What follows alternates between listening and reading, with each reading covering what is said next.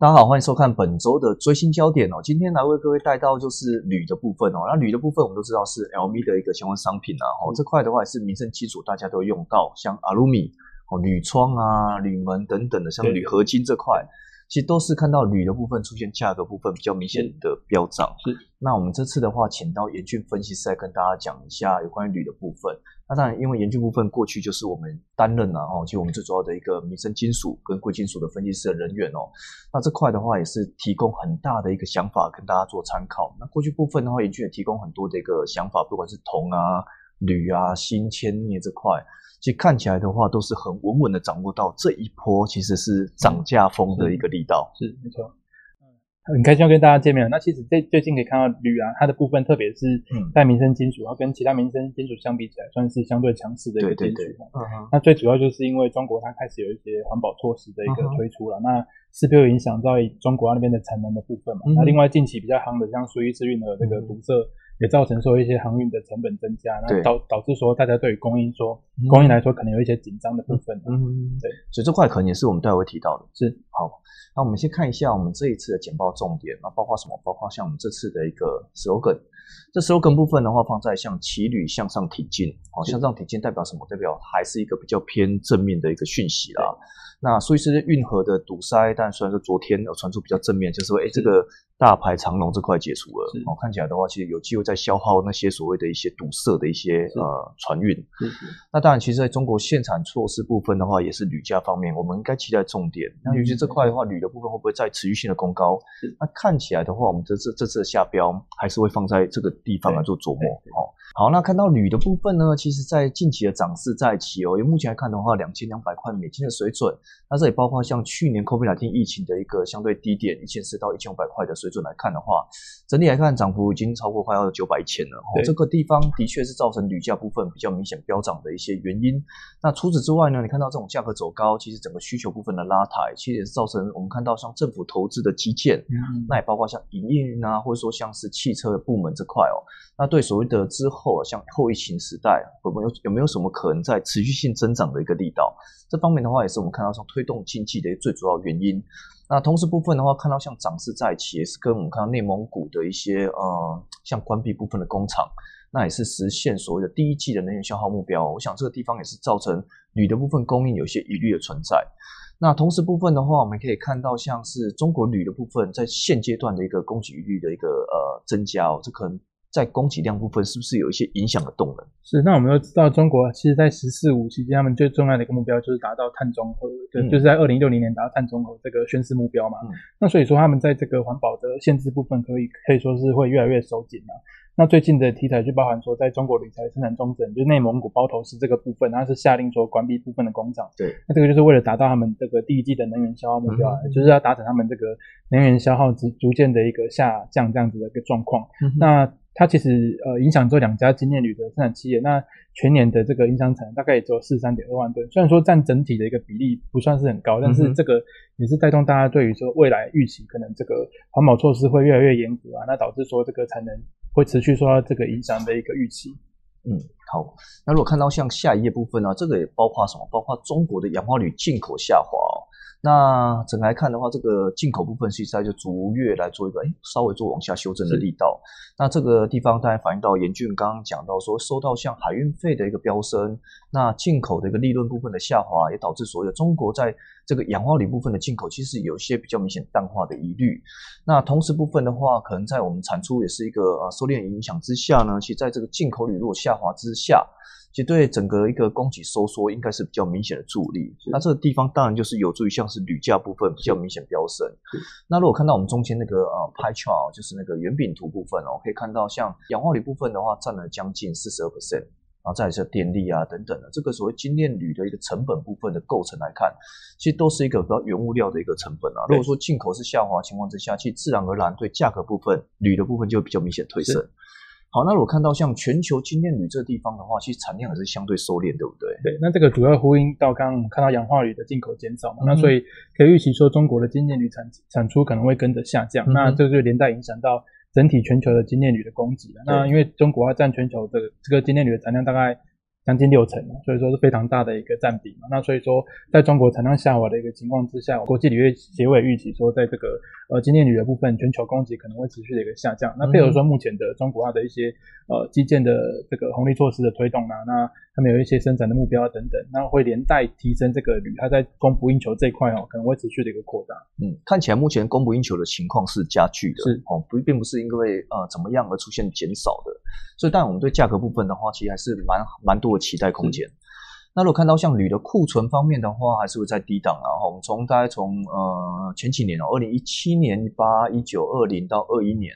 那每一年都有一条线，你可以发现目前二零二一年的库存的水位部分，就红线方面，其实也在这这近五年的一个相对低点哦，相对低点水准。也就是说，其实，在截至三十八号当周哦，虽然说中国今年铝是哎有回升的一百二十五万吨的这个水准，但是呢，还是处于其实近五年的相对低点。是，那既然是要低点的话，就代表说目前的一个涨价的过程中，其实还是一样。我觉得其实相对稳健啊，并不是因为涨价过程中而导致库存大幅攀升，好大家不要等等的。那相形之下的话，我想其实在三月份普遍来看都是相对高点的角度而言，其实四五月份这个库存恐怕就是会出现比较还有在压缩可能。对，然后遇到旺季啊，遇到旺季嘛，所以这个地方可能是可以留意到相对的一个重点表现。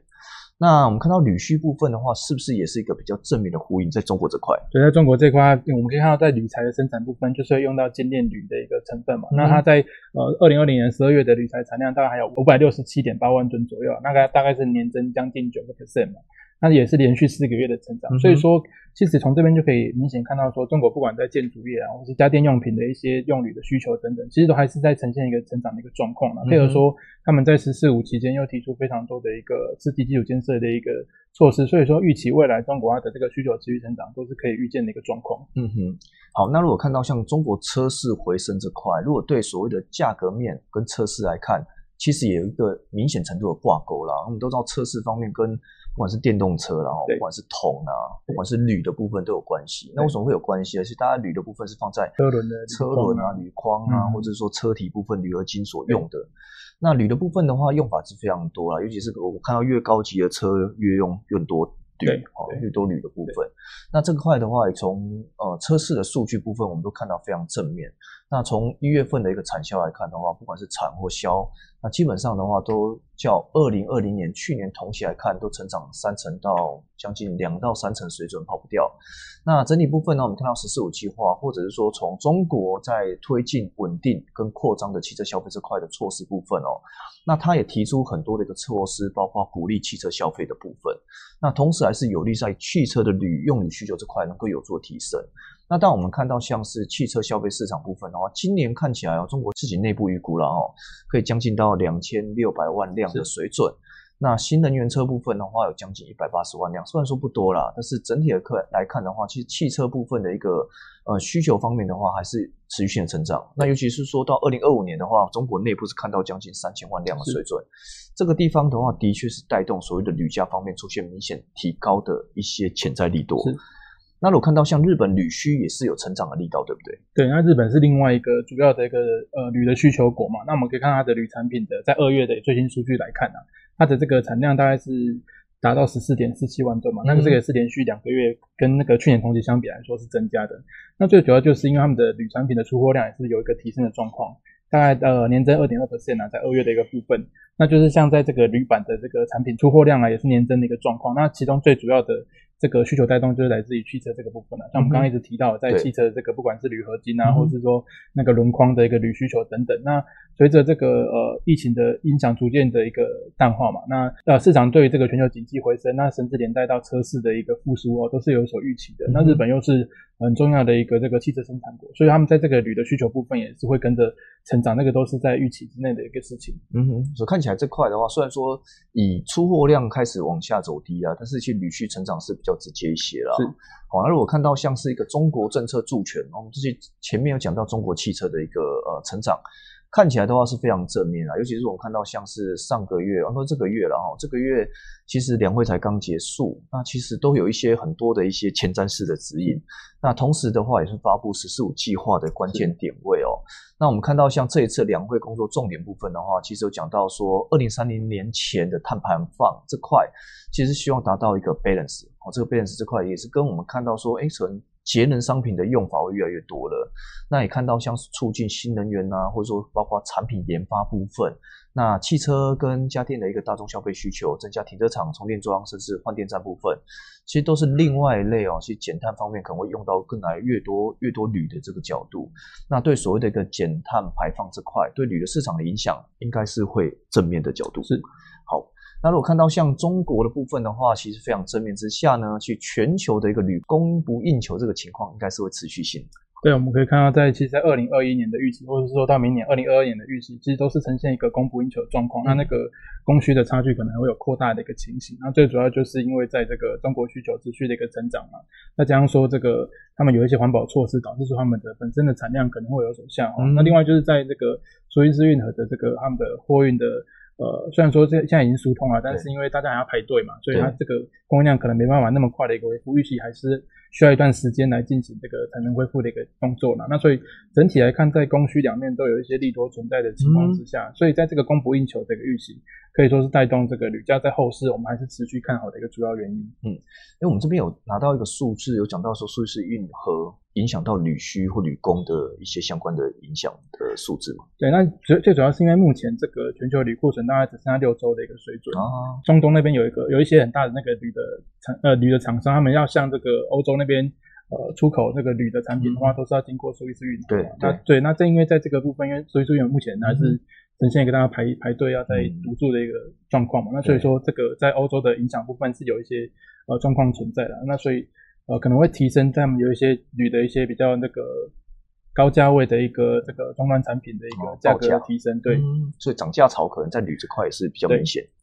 好，那我看到中国的利基带动呢，其实这个地方也是放在哎奇铝看俏的角度。那当然，也略跟大家 conclusion 一下，我们包括三点部分跟大家做说明。对，那最主要其实，在需求面就是中国的一个买气的部分嘛。那配合说他们的两位有提出了非常多的一个刺激基础建设的一些措施的。那另外在供给的部分，可以看看到最近的就是在包头市的这个关于“十四五”计划的一个能耗双控的任务嘛。所以说他们在这个为了控制废气的排放，其实他们过去也常常做这些相关的动作。那在当时都造成这个相关金属的有一些涨价的一个一个状况。那所以整体来看，在这个目前呃配合说供给跟需求面两方面的力度，再加上说运呃需求运输的一个成本增加，那家电汽车的用铝需求的一个扩增，那配合说中国环保政策持续，那导致说。嗯，目前对于这个铝市整体的供不应求看法还是没有改变的。那所以短线是有机会进一步推动铝价在向上成长的一个情形。对，涨很多的确是看到了，但是如果是用价格部分的话，其实基本面还是比较明显推动。是。好，今天的话，其实为各位带来的骑铝向上提进这个专题哦，那这方面的话也是会放在我们的最新焦点里面。那包括这一页哦，其实研估最前线里面的 QR code 里面，欢迎大家做按赞、订阅跟分享。那让我们其中中国的现场的角度的措施哦，来跟大家分享一下铝价可不可以再创新高的角度。那当然这个地方的话，我们是一个免费版，我们包括有加字版的部分，加字版部分的话，更多的一个讯息跟大家做补充跟说明。好，那以上的话是本周的最新焦点，那祝大家操作顺利。